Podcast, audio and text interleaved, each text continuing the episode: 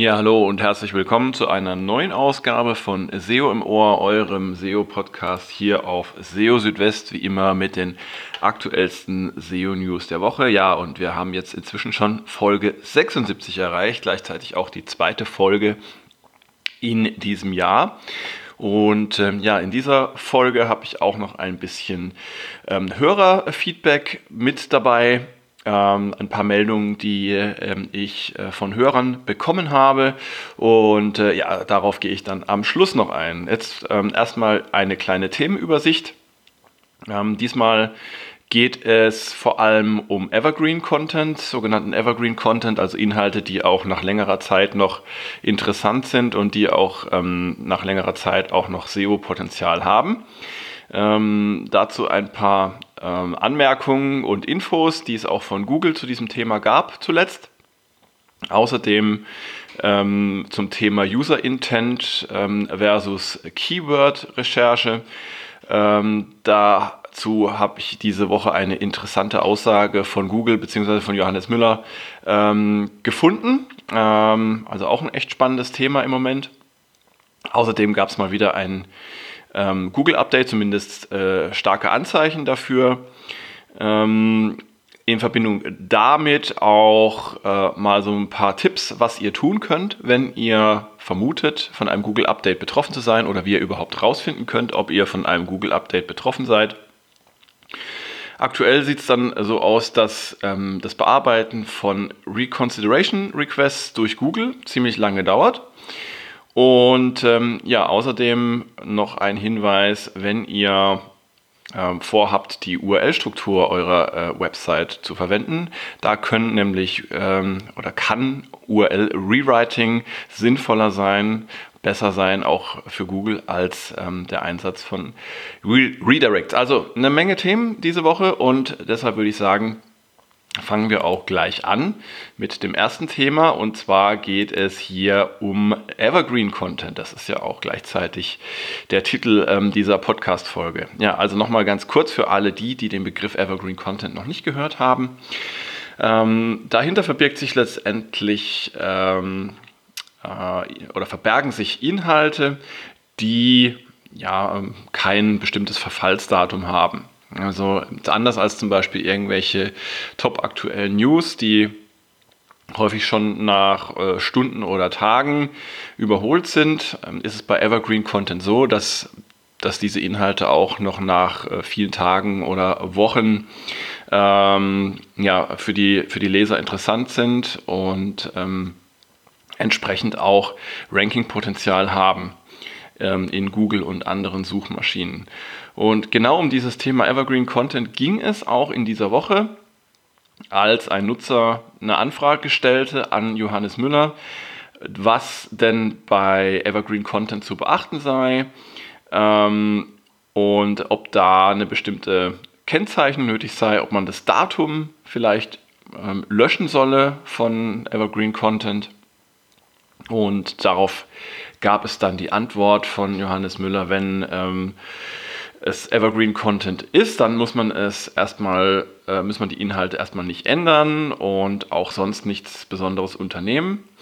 Ähm, man soll auch, man soll auch das Datum beibehalten und ja, dann sei alles wunderbar. Ähm, es gab ja immer wieder auch Spekulationen oder, oder auch ähm, die These, dass man bei Evergreen Content das Datum, ähm, das Erstellungsdatum vor allem nicht anzeigen soll, weil das vielleicht ähm, Hinweis sein könnte für ähm, die Nutzer der Suche oder auch für die Besucher der Seite, dass diese Inhalte möglicherweise aufgrund ihres Alters dann ähm, nicht mehr aktuell seien. Ich persönlich bin ganz klar der Meinung, hier ähm, Transparenz zu schaffen, ähm, ist das Beste. Das heißt, gebt immer an, wann ähm, Inhalte erstellt wurden und gebt auch an, wann Inhalte überarbeitet bzw. aktualisiert wurden und überlasst dann äh, den Seitenbesuchern die Entscheidung, ob sie eure Inhalte für interessant und relevant halten oder nicht, beziehungsweise auch überlasst es den Suchmaschinen.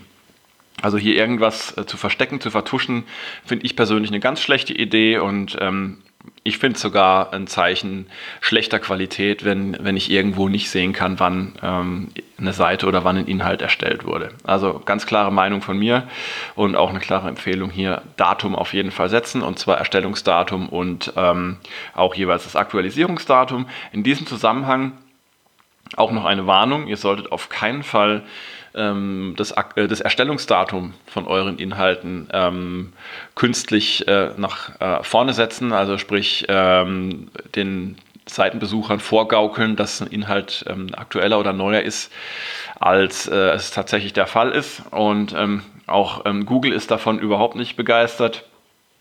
und äh, Johannes Müller hat auch in diesem Zusammenhang erklärt, es war auch in dieser Woche übrigens, dass ähm, dass so etwas dann tatsächlich auch ähm, als Signal für ja, ähm, mangelnde Qualität angesehen werden kann. Also wenn praktisch ähm, das Datum künstlich ähm, manipuliert wird.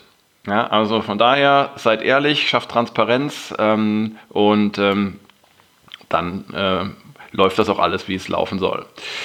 Gut, nächstes Thema, das ist jetzt ein bisschen technischer.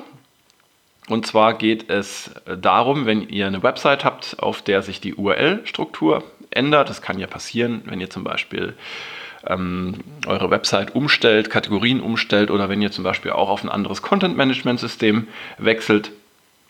Dann gibt es verschiedene Möglichkeiten, wie ihr damit umgehen könnt. Also die klassische Variante ist dann einfach ähm, Redirects bzw. Weiterleitungen einzusetzen von den alten auf die jeweils neuen URLs. Das hat dann den Vorteil, dass, ähm, dass die alten URLs auch weiterhin ähm, aufgerufen werden können. Man landet dann auf dem richtigen Ziel. Auch ähm, Google kann damit umgehen und wird dann nach und nach die neuen URLs in seinen Index aufnehmen. Noch eleganter ist allerdings etwas anderes und zwar könnt ihr auch das sogenannte URL-Rewriting einsetzen. Das ähm, findet komplett auf dem Server statt. Und zwar findet dann einfach eine Abbildung der ähm, neuen URLs bzw. der alten URLs auf die jeweils neuen statt. Das heißt, die alten URLs bleiben im Browser und auch für die Crawler der Suchmaschinen weiterhin bestehen. Der Server mappt es dann aber intern auf die jeweils neuen URLs. Also ähm, für, für die Nutzer und für Google und andere Suchmaschinen ist gar keine Änderung sichtbar. Und ähm, auf diese Weise ähm, ist auch der äh, Aufwand für das Neuindexieren bzw. für die Verarbeitung der Änderungen für Google ähm, wesentlich geringer, als wenn jetzt praktisch alle URLs nochmal ähm, äh, neu indexiert werden müssen, weil es eben eine Änderung bei der URL-Struktur gab. Ähm, URL-Rewriting ist jetzt auch gar nichts äh, Besonderes. Das findet ähm, in den meisten Content-Management-Systemen sowieso schon statt. Und zwar um ähm, hässliche URLs auf schöne URLs abzubilden. Wenn ihr jetzt zum Beispiel ähm, eine interne URL habt, wie zum Beispiel example.com, index.php und dann noch ein Parameter Content ID gleich 12345, dann kann das nach außen abgebildet werden auf example.com Nachrichten slash Beitrag.html. Also das ist jetzt nur als, als ein Beispiel. Das heißt, im Browser beziehungsweise auch der Crawler ähm, äh, ist zu sehen oder sieht dann ähm, eine schöne und auch gut lesbare URL. Ähm, intern wird aber mit, mit äh, irgendwelchen ID-Parametern gearbeitet. Ja, und genau das ähm, ist eben eine Möglichkeit, wie ihr dann bei bei einem Wechsel der URL-Struktur eurer Website ähm, das Ganze noch ein bisschen abpuffern könnt und ähm, es den Seitenbesuchern und auch Google einfacher machen könnt, die Änderungen dann auch zu verarbeiten. Nächstes Thema. Ähm, es geht um äh, Kommentare und Kommentarlinks.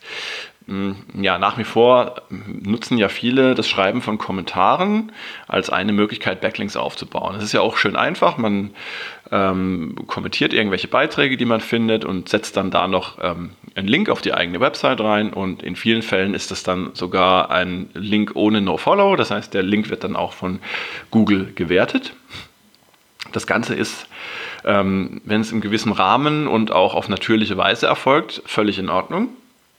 Ähm, darauf hat auch Johannes Müller in einem aktuellen Webmaster Hangout hingewiesen. Allerdings ähm, hat er auch gesagt, es ist gefährlich, wenn man eben sehr viele Kommentare schreibt, nur mit dem Ziel, viele Backlinks zu bekommen.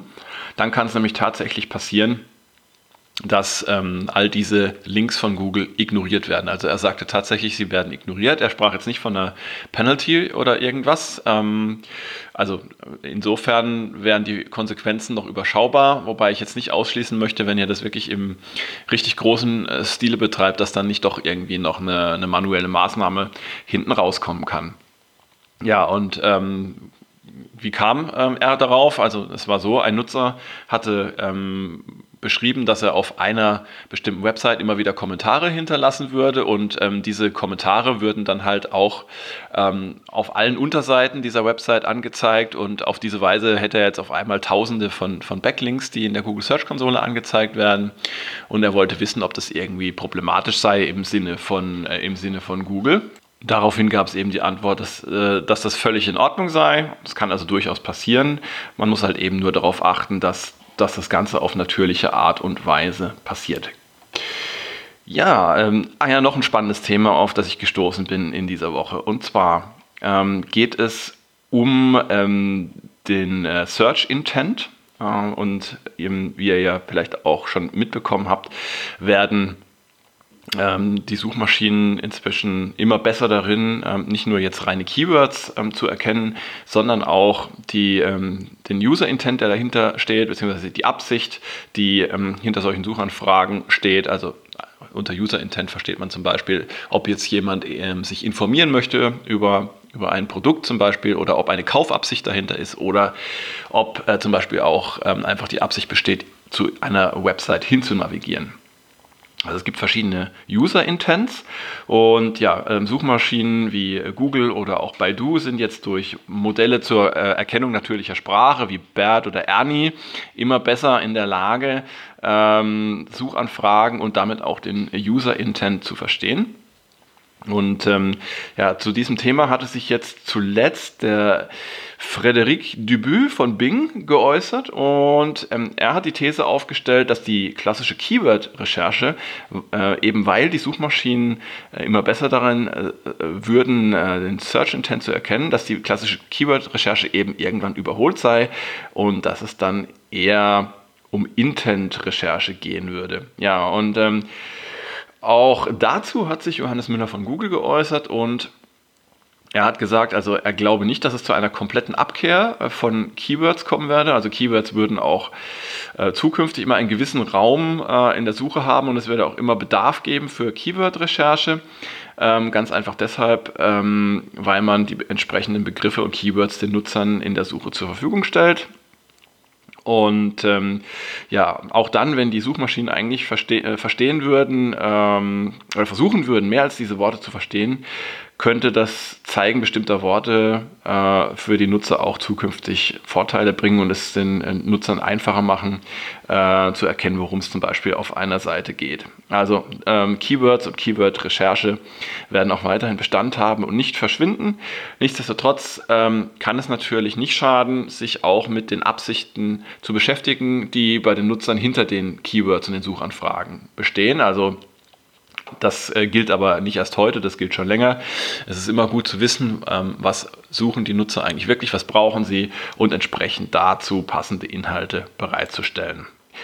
Ja, jetzt äh, zwei Themen zu Google Updates. Ich fange vielleicht mal an mit ähm, einem möglichen Google Update, was jetzt hier ähm, Anfang dieses Jahres stattgefunden haben könnte. Und zwar vermutlich am 6., 7. Januar könnte der Beginn gewesen sein. Da haben sich mal wieder ähm, Ausschläge gezeigt bei den klassischen Ranking-Trackern, wie zum Beispiel Rank Ranger, äh, Modscast ähm, oder auch SEMrush. Bei SEMrush wieder mal besonders deutlich waren die Ausschläge für newsrelevante Inhalte, wobei man sagen muss, dass da die Bewegungen allgemein immer äh, höher sind als bei ähm, den ähm, Suchanfragen bzw. den Suchergebnissen insgesamt. Ja, also das ist ein Indiz. Weitere Indizien sind auch wieder die Meldungen, ähm, die es im Webmaster World Forum gab. Ähm, da habe ich auch wieder einige Meldungen gesehen, dass also zum Beispiel ähm, die Rankings sich geändert haben, dass ähm, gerade für ähm, Suchanfragen oder Suchergebnisse in der Automobilindustrie, in diesem Fall in UK, ähm, große Änderungen auf den SERPs gegeben hat.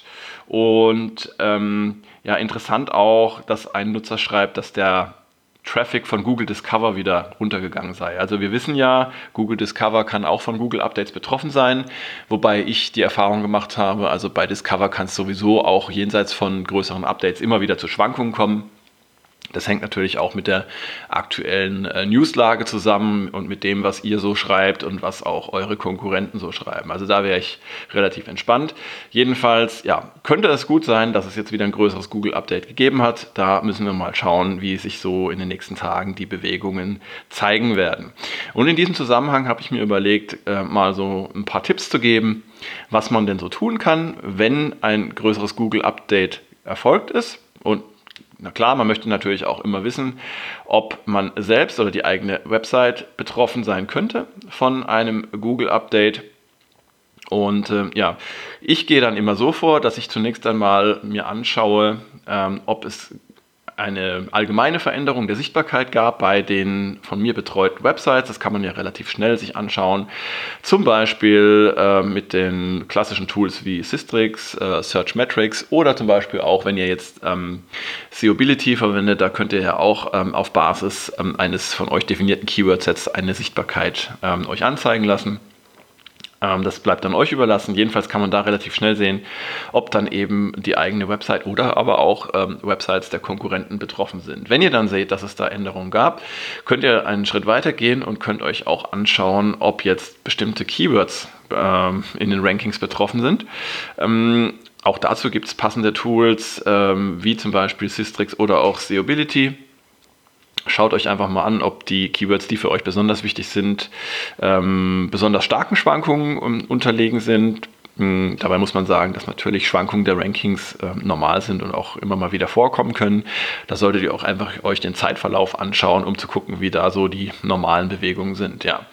Ähm, noch wichtiger als die Rankings äh, aber ist der Traffic, den ihr bekommt. Und der hat natürlich zu tun mit den Rankings, aber es hat sich in der Erfahrung gezeigt, dass selbst bei veränderten Rankings der Traffic trotzdem relativ konstant bleiben kann. Äh, das liegt einfach daran, dass vielleicht ähm, manche Keywords in den Rankings sinken, dafür vielleicht andere Keywords in den äh, Rankings steigen und das dann die Auswirkungen auf den Traffic wieder ausgleicht oder sogar überkompensiert. Ähm, das heißt also, es gibt keine 1 zu 1 ähm, Beziehung zwischen den Rankings und dem Traffic. Von daher solltet ihr euch da in der Google Search Konsole anschauen, welche Keywords äh, zu Klicks und damit zu organischem Suchetraffic geführt haben und dann seid ihr schon ein bisschen schlauer. Und ja, der wohl eigentliche Key Performance Indicator für eine Website sind natürlich die Konversionen, also zum Beispiel bei E-Commerce-Seiten die getätigten Verkäufe. Und ähm, diese sind wiederum abhängig vom Website-Traffic und damit auch wiederum von den Rankings. Ähm, das heißt, ähm, nach dem Google-Update solltet ihr dann auch checken, ob es dann eben Auswirkungen auf eure Konversionen gab, ähm, auch auf die Konversionsrate und äh, dann äh, seid ihr da auch noch ein Stück weiter in eurer Analyse und könnt dann ähm, euch überlegen, letztendlich, welche Maßnahmen ihr treffen könnt. Ja, also wenn ihr dann tatsächlich seht, ähm, dass eure Website von einem Update betroffen ist, dann äh, habt ihr verschiedene Ansatzpunkte, ähm, nach denen ihr mal schauen solltet. Ähm, das Problem ist nur, dass die meisten größeren Google-Updates inzwischen jetzt keine ähm, konkreten Kriterien mehr ähm, zum Ziel haben, äh, sondern es geht meistens ähm, allgemein nur noch um Qualität, was auch immer äh, darunter zu verstehen ist. Da gehe ich aber gleich noch ein bisschen näher drauf ein. Ähm, es ist jetzt so, früher war es relativ äh, vergleichsweise jedenfalls einfacher. Ähm, bei Panda haben wir zum Beispiel gewusst, es geht äh, um Faktoren wie zu viel Werbung auf einer Website, Thin Content etc., Penguin-Updates, haben auf schlechte Links abgezielt, ja, und ähm, es gab zwar auch einige Updates in letzter Zeit, die ähm, ja, konkrete Dinge äh, im Fokus hatten, wie zum Beispiel das Google Speed Update, das Mobile Friendly Update oder auch das äh, Freshness Update für Featured Snippets, aber so die, die Core Updates allgemein, die sind da eben äh, jetzt nicht mehr so spezifisch auf bestimmte Faktoren ausgerichtet. Und ähm, solltet ihr eben vermuten, äh, von einem Core Update betroffen zu sein, dann solltet ihr zunächst einmal eine grundlegende äh, technische Checkliste abarbeiten. Zum Beispiel können all eure Seiten und Ressourcen ähm, eurer Website gecrawled und indexiert werden. Schaut dabei vor allem auf die Robots.txt und die Meta-Robots-Tags, äh, auch auf die Canonical Links. und solltet ihr schauen, ob es Probleme mit der Ladezeit gibt. Ähm, da könnt ihr Google, äh, die Google Search Konsole verwenden oder auch Google PageSpeed Insights oder Webpage Test. Also gibt es viele gute Tools dafür. Ihr solltet auch schauen, ob eure Seite Opfer eines Hacking-Angriffs geworden ist. Ähm, auch dazu erhaltet ihr zumindest in vielen Fällen Informationen in der Google Search Konsole und dann ähm, auch mal immer wieder gucken, ob es Probleme mit der Mobilfreundlichkeit eurer Seite gibt. Auch hier liefert euch die Google Search Konsole wertvolle Informationen oder ihr nutzt einfach den Google Mobile Friendly Test.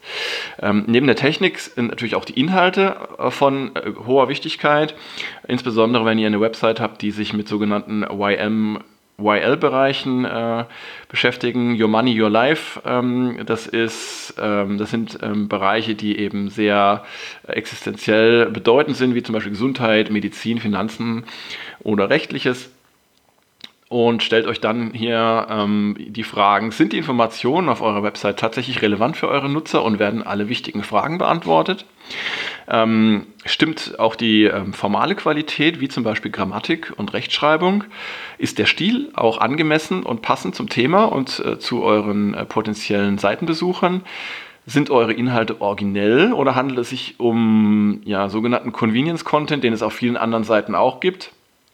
Bietet eure Website auch einen Mehrwert gegenüber anderen Anbietern und sind eure Thesen ausreichend fundiert und durch Referenzen abgesichert. Also da geht es dann um hochwertige ausgehende Links zum Beispiel.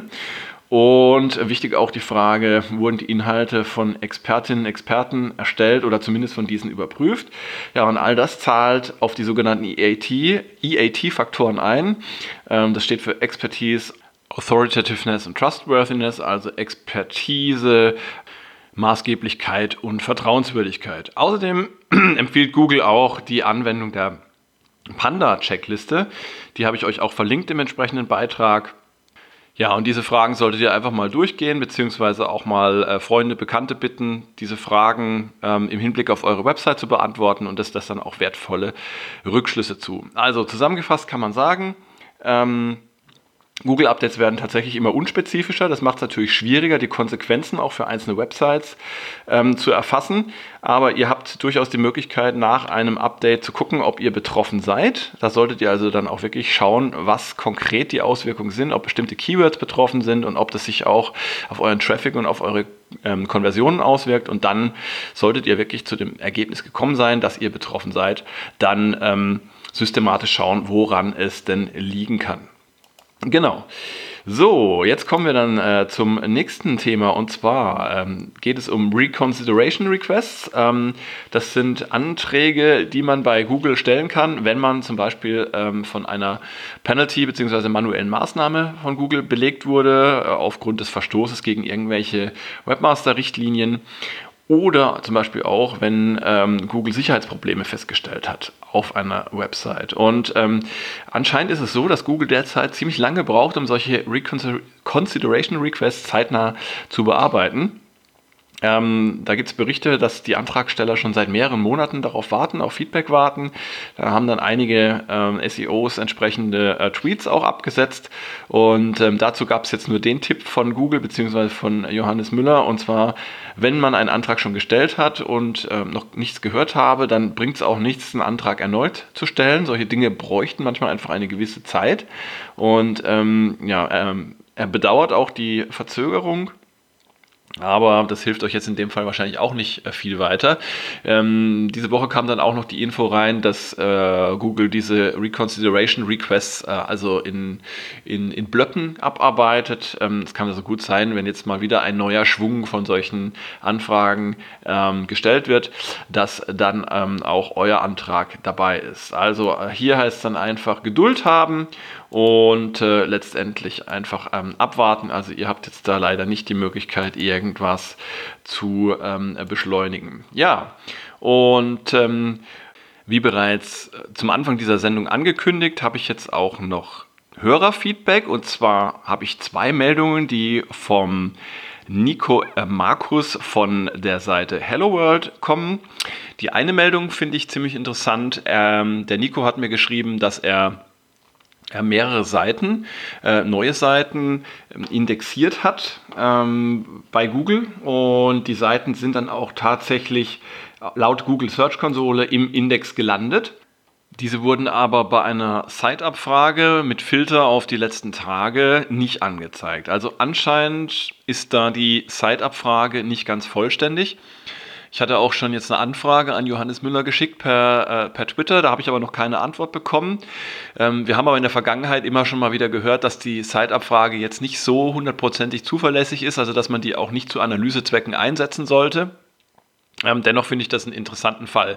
Ja, und ähm, der andere Beitrag auch vom Nico ist, dass nicht für alle Suchanfragen die ähm, die eigene Website betreffen, auch diese Infobox auf den Suchergebnisseiten erscheint. Ihr kennt ja diese Infobox, ähm, in der ihr dann sehen könnt, wie viele Impressionen, wie viele Klicks ihr ähm, für ein bestimmtes Keyword bekommen habt und welches, welche Posit äh, Positionen die jeweils eingenommen hat in den letzten Tagen.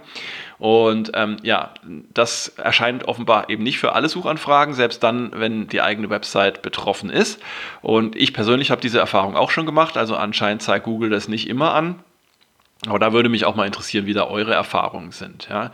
Immerhin ist Google ja da schon auch sehr, sehr transparent geworden und ähm, liefert uns jetzt sogar ähm, Leistungsdaten auch noch per Mail aus der Search-Konsole. Also das ist schon eine feine Sache. Auf jeden Fall danke äh, an Nico für deine vielen Beiträge und ähm, Inputs, die ich da bekomme. Und ja, immer gerne her damit, wenn du was Neues hast. Ja, und ähm, das war es jetzt aber auch schon wieder hier bei SEO im Ohr. Ich freue mich ganz arg, dass ihr eingeschaltet habt, dass dass ihr dabei gewesen seid und ich wünsche euch jetzt auf jeden Fall ein wunderschönes Wochenende, beziehungsweise wenn ihr das jetzt zum Anfang der Woche hört, eine schöne Woche, einen guten Wochenstart. Äh, macht's gut, schaut auch gerne wieder auf SEO Südwest vorbei.